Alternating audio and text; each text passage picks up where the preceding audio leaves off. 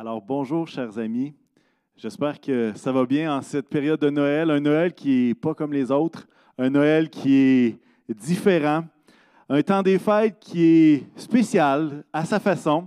Et ça tombe bien parce que nous célébrons une journée qui n'est pas comme les autres aujourd'hui. Nous célébrons cette fête de Noël, ce jour où Jésus est né. Et euh, j'aimerais qu'on puisse lire un passage, le passage de la Nativité dans Luc 2. Et puis ensuite de ça, on va pouvoir en discuter ensemble. Et, j'espère qu'à travers ces moments que nous allons passer ensemble, on puisse vraiment se réjouir ensemble de ce Noël 2020 qui passera à l'histoire pour toutes sortes de mauvaises raisons, mais qui passera également à l'histoire pour les bonnes raisons, celles que nous nous rappelons que notre Seigneur et Sauveur est né, est venu sur cette terre et qui nous procure dans le cœur de chacun des croyants une paix et une joie qui va au-delà de tout ce qu'on peut imaginer. Alors, lisons ensemble dans Luc chapitre 2, et si vous avez votre Bible, je vous invite à tourner avec moi, et à partir du verset 1. Et ça va comme suit. À cette époque-là, parut un édit de l'empereur Auguste qui ordonnait le recensement de tout l'Empire. Ce premier recensement eut lieu pendant que Quirinius était gouverneur de Syrie. Tous allaient se faire inscrire, chacun dans sa ville d'origine. Joseph aussi monta de la Galilée, de la ville de Nazareth, pour se rendre en Judée, dans la ville de David, appelée Bethléem, parce qu'il était de la famille et de la lignée de David. Il y alla pour se faire inscrire avec sa femme Marie, qui était enceinte. Au verset 6, pendant qu'ils étaient là, le moment où Marie devait accoucher arriva, et elle mit au monde son fils premier-né elle l'enveloppa de l'ange et le coucha dans une mangeoire parce qu'il n'y avait pas de place pour eux dans la salle des hôtes. Il y avait dans la même région des bergers qui passaient la nuit dans les champs pour y garder leurs troupeaux. Un ange du Seigneur leur apparut, et la gloire du Seigneur resplendit autour d'eux. Ils furent saisis d'une grande frayeur. Mais l'ange leur dit, N'ayez pas peur, car je vous annonce une bonne nouvelle qui sera une source de grande joie pour tout le peuple. Aujourd'hui, dans la ville de David, il vous est né un sauveur qui est le Messie, le Seigneur. Quelle histoire, hein? On l'a probablement lu, entendu, regardé dans des différents films, peut-être différents euh, épisodes, et on voit qu'à la fois il y a quelque chose de glorieux et à la fois il y a quelque chose de tellement simple, de tellement peut-être même triste dans les circonstances à laquelle Jésus est venu. Et on se rend compte à la lecture de ce passage-là que c'est une, une, histoire qui a lieu dans un contexte qui est difficile, qui a lieu dans un contexte qui est loin d'être idéal. Tout d'abord, on voit que Marie et Joseph-Marie étant à la fin de sa grossesse, il y a un édit de l'empereur qui les oblige à aller faire un recensement. Hein? Leur liberté est brimée. Si vous demandez à une femme enceinte, est-ce que ça tente de faire 112 km à dos ou en charrette pour aller à un recensement romain, je peux vous garantir que ça ne sera pas l'idée du siècle. Mais non seulement ça, ce qu'on se rend compte, c'est que dans le, dans le climat où est-ce qu'est Israël, il y a tout un climat de peur à cause des Romains, à cause de l'Empire romain. Et c'est pas pour rien qu'il y a un, je ça, une ambiance de peur. Parce qu'en fait, les Juifs, euh, ils sont les colonisés, ils sont ceux qui ont été vaincus, ceux qui ont été euh, vraiment, qui sont sous l'oppression des Romains. Le timing est vraiment horrible. Finir sa grossesse dans un voyage de 112 km sans banc chauffant et sans air climatisé, dépendamment de la région dans laquelle on se trouve, c'est pas terrible. Non seulement ça, le texte est écrit à un moment de l'histoire où est-ce qu'il y a des dirigeants qui sont complètement fous au niveau des Romains. Hein. On va voir même dans Matthieu euh, qu'il y, a un empereur Hérode qui va, faire quoi? Qui va tuer tous les enfants de moins de deux ans. Il faut être un peu malade, là. Hein. Et, ça, c'est quelque chose qui arrive dans l'histoire et, qui nous prouve à quel point cette naissance-là, ce moment où est-ce que Jésus arrive sur terre ne se fait pas dans des conditions faciles.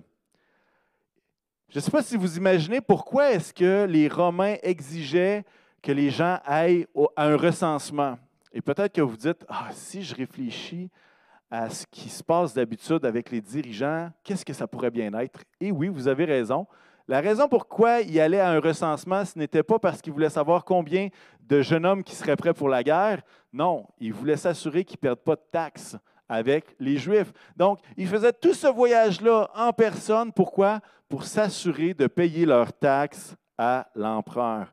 Et quand on comprend ce contexte-là, on, on, comprend que la raison, il y a une raison pour laquelle les Juifs désiraient ardemment que le Messie vienne sur terre parce qu'ils voulaient être libérés d'un point de vue politique, d'un point de vue militaire. Ils voulaient un libérateur parce que la situation n'était pas drôle du tout. Ce n'était pas, euh, pas une période faste pour les Juifs, pour Israël. Et ce qu'on se rend compte, c'est que Joseph et Marie ne contrôlent pas grand-chose. C'est plutôt les Romains qui contrôlent la vie sociale et politique. Et c'est vraiment l'édit d'Auguste, de l'empereur, qui va faire en sorte que Jésus va naître exactement à l'endroit où il devait naître, selon la prophétie qui est dans Michée, à Bethléem. Et je ne sais pas pour vous, mais moi, ça me fait penser au contexte dans lequel nous nous trouvons présentement. Hein, on ne contrôle pas grand-chose ces temps-ci. On est contraint à bien des égards et ça ne nous plaît pas. Et on peut imaginer que Joseph pouvait maugrer de l'intérieur et peut-être qu'il a pris l'édit de l'empereur et qu'il a essayé de voir les petites clauses qui étaient écrites en petit, là, comme nos contrats d'assurance, pour voir s'il n'y avait pas une exception pour les femmes enceintes de plus de huit mois.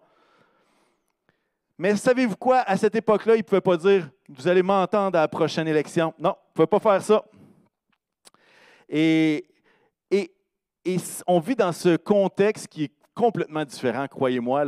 On ne vit pas la même oppression du tout. Mais on est capable de comprendre présentement avec ce qui se passe autour de nous que justement, ça ne faisait pas leur affaire à eux. Et comme nous, ça ne fait pas vraiment notre affaire non plus. Mais j'aimerais vous donner un message d'espoir et là, je m'adresse aux personnes qui ont des femmes enceintes euh, dans leur entourage. J'aimerais vous dire que la prochaine fois que vous voyez une femme enceinte qui fait quatre fois le ménage de la maison complète à quatre pattes pour provoquer un accouchement, vous pouvez lui dire que la Bible a des conseils vraiment très bons pour elle.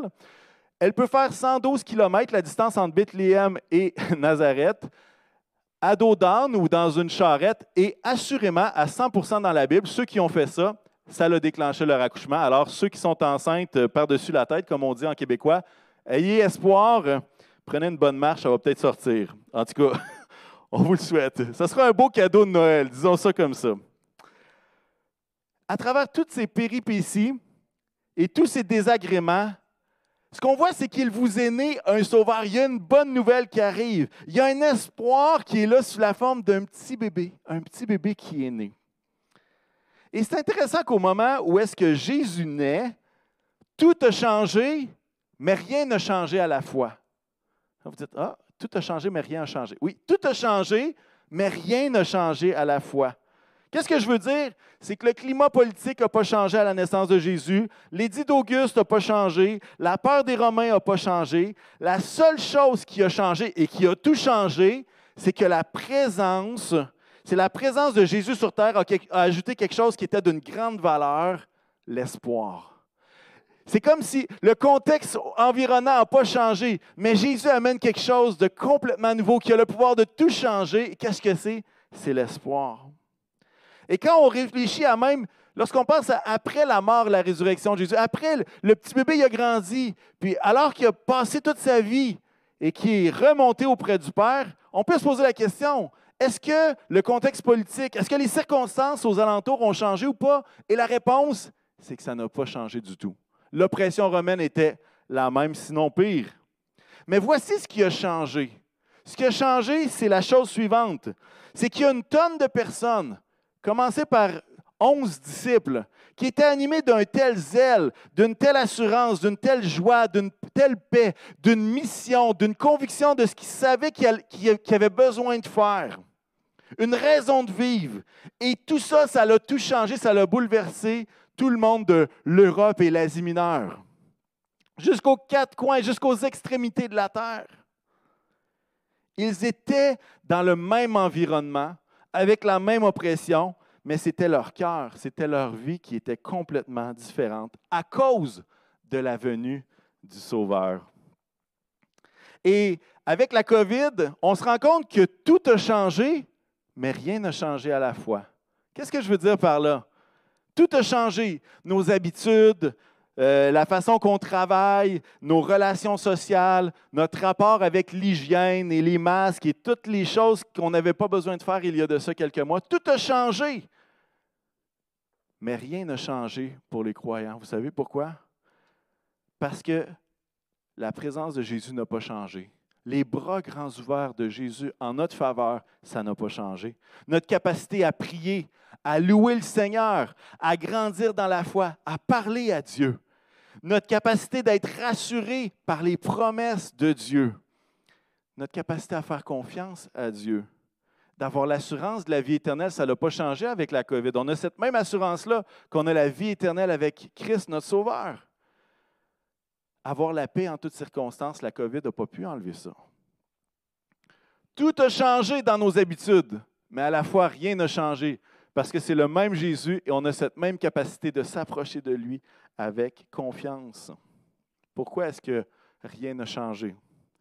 À cause de la présence de Jésus avec nous. Et notre espoir repose sur le Sauveur, sur le Messie, sur le Seigneur, sur Jésus qui est présent. Et c'est sa présence sur terre qui a tout changé et qui a le pouvoir encore de tout changer aujourd'hui pour chacun de nous. Un verset qui, est intéressant dans Colossiens 1 et verset 27. Je vous donne un petit bout. Ça va dire la chose suivante. Christ en vous, l'espérance de la gloire. Christ en vous, l'espérance de la gloire. Et ici, l'espérance de la gloire, ce n'est pas la gloire de vaincre la COVID. Ici, l'espérance de la gloire, c'est l'espérance d'être au ciel avec Jésus, d'être dans sa présence éternelle. Jésus qui est avec nous, Jésus qui veut qu'on soit avec lui pour l'éternité. Et un passage classique dans le temps de Noël, dans Ésaïe 7, verset 14, la version sommaire va dire C'est pourquoi le Seigneur vous donnera lui-même un signe. Voici la jeune fille sera enceinte et elle enfantera un fils. Elle lui donnera pour nom Emmanuel, Dieu avec nous. Dieu avec nous. Et ça, le Emmanuel, Dieu avec nous, j'aimerais vous dire la chose suivante. Que ce soit la COVID ou n'importe quelle pandémie, il n'y a rien qui peut enlever Dieu avec nous. Il n'y a rien qui peut enlever ce, ce Jésus qui est avec nous, qui est pour nous, Christ en nous, l'espérance de la gloire. Et peut-être à toi qui vis des temps troubles, je veux dire qu'il y a bel et bien, que Jésus est bel et bien présent et que ta vie n'a pas besoin d'être parfaite et que tu n'as pas besoin d'avoir un statut particulier pour que Jésus puisse te donner cette paix et cette joie-là. Vous voulez savoir la preuve? La preuve, c'est que lorsqu'on a lu le passage dans Luc 2, à qui annonce-t-on en premier la venue du nouveau-né? On ne l'annonce pas à des rois, on ne l'annonce pas aux religieux. Les anges l'annoncent à qui en premier? À des bergers. Et ces bergers-là, croyez-moi, ils n'avaient pas un emploi, comment je vous dirais ça, très, très valorisé à l'époque. Ce n'étaient pas les champions de la profession. En fait, ce qu'on voit, c'est que non seulement ils étaient des bergers, mais ils étaient des bergers en pleine nuit, en temps supplémentaire obligatoire, en TSO.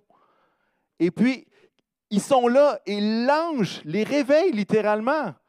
Et l'ange leur annonce pour une première fois qu'est-ce qui est en train de se passer, quel espoir qui est arrivé sur terre? C'était du jamais vu. Une annonce d'un roi nouvellement né qui est annoncé à des gens du peuple en pleine nuit, en temps supplémentaire obligatoire. Incroyable. Aussi surprenant que ça puisse paraître, personne ne s'attendait à un bébé dans une mangeoire, un bébé roi. Personne ne s'attendait à une grande nouvelle dans des circonstances aussi difficiles. Personne ne s'attendait à ce que cette nouvelle soit annoncée en premier à des bergers. Personne ne s'attendait à ce que la venue de Jésus, de ce petit bébé, offre la possibilité à chaque être humain d'être réconcilié avec Dieu. Personne ne s'attendait à ça. Personne ne s'attendait à ce que les anges fassent un concert unplug, son et lumière sur les plaines d'Abraham. Euh, non, les plaines de Bethléem. Personne ne s'attendait à ça. Personne ne s'attendait à ça. Et pourtant, c'est arrivé quand même. Et pourtant, c'est la réalité de ce qui s'est passé. Et j'aimerais qu'on puisse réfléchir aux occasions où est-ce que Jésus nous a sortis d'une difficulté qui nous semblait improbable, une difficulté qui nous semblait trop grande. Et j'aimerais vous poser la question, combien de fois a-t-il agi exactement comme vous pensiez qu'il allait agir? Combien de fois est-ce que Jésus vous a sorti d'une situation impossible de la façon que vous pensiez qu'il allait le faire? Et je, je tente une réponse. Peut-être vous serez d'accord, peut-être que non. J'aimerais tenter la réponse pas souvent et même jamais. Et probablement jamais. Et savez-vous quoi? Dieu va continuer de nous surprendre. Ce même petit bébé dans une mangeoire, dans le fin fond de Bethléem, que personne n'attendait, ben, aussi improbable que ça puisse paraître, Jésus se plaît à utiliser des choses improbables pour nous sortir de toutes sortes de situations. Alors à nous qui faisons face à des défis insurmontables, peut-être une entreprise sur le bord de la faillite, peut-être un moral dans les talons, peut-être vous avez des relations conflictuelles qui se sont aggravées à travers les derniers mois. Rappelons-nous que ce sont dans les moments pareils où Jésus nous offre l'espoir de sa présence l'espoir de sa présence. Oui, nous voulons que les circonstances changent, mais l'espoir est d'abord et avant tout que Jésus nous accorde sa paix pour qu'on puisse traverser ces moments difficiles-là avec sérénité. Parce qu'on sait qu'il est avec nous, on l'a lu, Emmanuel, Dieu avec nous. Et cette vérité-là ne changera jamais. Quand on regarde à la naissance de Jésus, on se rend compte qu'il n'y a aucune des circonstances extérieures qui étaient là avant la naissance de Jésus qui ont disparu après. C'est le même contexte, c'est les mêmes difficultés, c'est le même peuple romain qui oppressait le peuple. Mais lorsqu'on regarde les différents personnages qui sont mis en contact avec Jésus, avec ce petit bébé-là, qu'est-ce qu'on remarque? On remarque que Marie et Joseph sont dans une joie et une paix immense. Là, vous dites, bon, c'est les parents, c'est normal. Effectivement, c'est normal, mais ils n'étaient pas seuls. On voit que les anges se réjouissent à grand éclat. On voit que les bergers sont dans l'étonnement, sont, émerveillés. Ils vont même vérifier à l'endroit où est-ce que se trouve ce fameux bébé Jésus-là. Et non seulement ça, si vous connaissez un peu l'histoire de la Nativité, il y a également les rois mages qui vont faire un grand voyage pour venir adorer ce Jésus et qui sont dans une joie immense de pouvoir donner des trésors d'une valeur incroyable à cet enfant qui est là. Non seulement ça, Jésus, un peu après sa naissance, ses parents l'amènent au temple et il va rencontrer deux personnes qui sont d'un âge très avancé et qui vont être remplies d'une foi, d'un amour, d'une paix dans leur cœur immense. On parle de Siméon et Anne.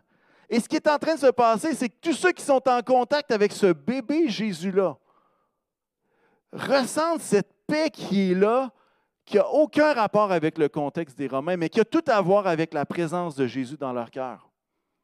Et la question et, et la réflexion que je fais, c'est la suivante. Et si c'était cette paix-là? Et si c'était cette paix, cette joie qui était le trésor de Noël? Et si c'était cette joie-là qui était la récompense de tous ceux qui croient en lui? Peut-être qu'on pourrait fixer nos yeux sur autre chose que la COVID et retrouver cet espoir qui est né sous la forme d'un enfant il y a de ça 2000 ans. Et si le trésor de Noël, c'était cette paix?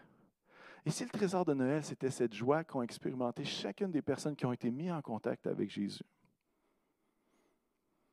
Le verset 10 de notre passage disait, N'ayez pas peur, je vous annonce une bonne nouvelle qui sera source de grande joie pour tout le peuple. Aujourd'hui, il vous est né un sauveur qui est le Messie, le Seigneur. Il vous est né un sauveur. Un Noël où Jésus est présent. Et peut-être que c'est l'occasion, et je suis un grand optimiste dans la vie, peut-être que c'est une occasion de ramener Jésus dans la maison à Noël, alors qu'on ne sera pas dans 45 parties à gauche et à droite, à pu être capable de respirer parce qu'on est trop occupé. Peut-être que Jésus pourrait revenir dans la place aussi une bonne nouvelle qui est là pour chacun, chacun, tous et chacun. Une journée à partir de laquelle nous pouvons dire Emmanuel, Dieu avec nous. J'aimerais conclure avec une illustration. Et je vais utiliser l'illustration de la femme enceinte, comme, comme Marie. Lorsqu'une femme enceinte euh, est à quelques jours ou à quelques semaines euh, du miracle de l'accouchement ou de la naissance, c'est plus le miracle de la naissance, hein, le miracle de l'accouchement, c'est autre chose. En tout cas, à quelques jours, semaines d'accoucher, souvent la famille fait toutes sortes de préparatifs. Il s'assure que le banc de bébé est prêt, il s'assure que la chambre est prête, que les valises sont pas trop loin de la porte principale pour que ça soit le plus simple possible. Il y en a qui s'assurent que le, le niveau de gaz de la voiture soit toujours minimum à la moitié pour être certain de ne pas manquer de gaz au moment où est-ce qu'il faut aller à l'hôpital tout est prêt et on s'assure que tout soit planifié, comment, qui va appeler qui quand le bébé va être là, et on fait toutes sortes de préparatifs. Et quand l'enfant finit par naître, toute la famille passe des préparatifs à une toute autre étape. Un autre rôle qui est bien important, celui d'accueillir l'enfant dans leur vie. C'est tellement un beau privilège, une grâce de Dieu. Et je veux utiliser cette illustration-là, pourquoi? Pour vous dire que le Dieu d'éternité a fait tous les préparatifs nécessaires depuis la nuit des temps. Tout est prêt, rien n'a été négligé. Et celui qui devait venir est venu, il est né, il a donné sa vie afin que chacun d'entre nous puisse avoir cette paix et cette joie qui viennent uniquement de sa présence. Et maintenant, le rôle qu'on a chacun d'entre nous, c'est d'accueillir ce Jésus dans nos vies c'est de faire de lui notre priorité. C'est de faire de lui la personne principale auquel on fixe nos regards, parce qu'il est notre sauveur. C'est celui à lequel on donne notre cœur, comme on le ferait pour un nouveau-né. Et j'imagine toutes les grands-mamans et tous les grands-papas qui ont tenu ce petit enfant-là pour une première fois. Croyez-moi, votre cœur n'était pas ailleurs que dans les yeux et avec ce petit enfant-là. Et les parents, c'est la même chose. Les mononcles, les matantes et toute la parenté. Et de la même façon qu'un nouveau-né est source d'une grande joie et d'une grande paix dans toute la famille, c'est exactement à cela que tous ceux qui croient peuvent aspirer, la joie et la paix par Jésus.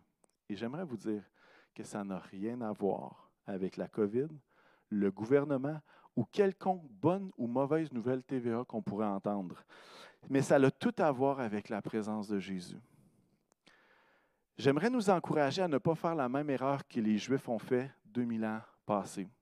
La même erreur, et je vais vous expliquer qu'est-ce que c'est, j'en ai parlé brièvement en début de message. En fait, les Juifs étaient tellement tannés du contexte dans lequel ils se trouvaient, avec les Romains et avec tout ce qui se passait. Ils étaient tellement tannés que lorsqu'ils entendaient parler de l'espoir du Messie, il voulait quoi? Il voulait un Messie qui était un libérateur, un militaire, un homme politique qui allait renverser le pouvoir de Rome, qui allait leur permettre de vivre une vie pleine de liberté, hein? la liberté d'être soi-même, maître chez soi. Mais il voulait tellement avoir ce libérateur politique-là, tellement avoir ce libérateur militaire, qu'ils n'ont pas été en mesure de reconnaître le Messie au milieu d'eux ils n'ont pas été capables de jouir de la présence de Jésus alors qu'il était à leur côté. Et j'aimerais qu'on ne puisse pas faire cette même erreur-là. Cette même erreur de tellement mettre notre espoir sur des vaccins, sur des décisions politiques, sur des bonnes nouvelles à gauche, à droite, plutôt que de mettre notre espoir sur Jésus qui est présent à côté de nous. Et la réalité, c'est que peut-être que la famille n'a pas le droit d'entrer dans votre maison, mais j'aimerais vous dire que Jésus est là que Jésus est à côté de vous, que Jésus est tout près, avec vous, en vous. Christ en vous, l'espérance de la gloire. Et qu'est-ce que ça fait, ça? Que d'être à côté de nous. Il n'y a rien de plus merveilleux que de sentir cette joie et cette paix-là, peu importe les mauvaises nouvelles ou peu importe le contexte qu'il pourrait y avoir autour de nous. Il n'y a aucune bonne nouvelle extérieure qui pourra faire autant de bien dans votre cœur que la paix et l'espoir de Jésus qui habite en vous. En cette période de Noël et du jour de l'an, j'aimerais vous offrir mes souhaits de paix et de joie en Jésus. Je prie que ce soit une année où, comme les bergers, vous soyez émerveillés devant la gloire de Dieu. Et tout comme les bergers se sont rendus à la maison où Jésus est né, que cette année soit l'occasion de vous approcher de Jésus, de faire un pas vers Jésus, afin que vos yeux puissent voir à quel point la promesse est oui et amen comme les bergers se sont approchés pour voir si ce que les anges leur avaient dit était exact. Moi, je souhaite pour vous que chacun puisse s'approcher de Jésus afin que tous puissent voir la vérité de ses promesses et de son amour pour vous. Amen. Alors, je veux vous souhaiter un joyeux Noël, une bonne année 2021. Hein, on a l'impression que ce ne sera pas difficile à battre, mais on se souhaite quand même une bonne année. Et puis, euh, ce sera un plaisir après la réunion, euh, aujourd'hui, le 24, de pouvoir connecter et se souhaiter un joyeux Noël en vive, de vive voix sur euh, vidéoconférence. Alors, soyez avec nous sur Zoom tout de suite après. Alors que le Seigneur vous bénisse et joyeux Noël à chacun.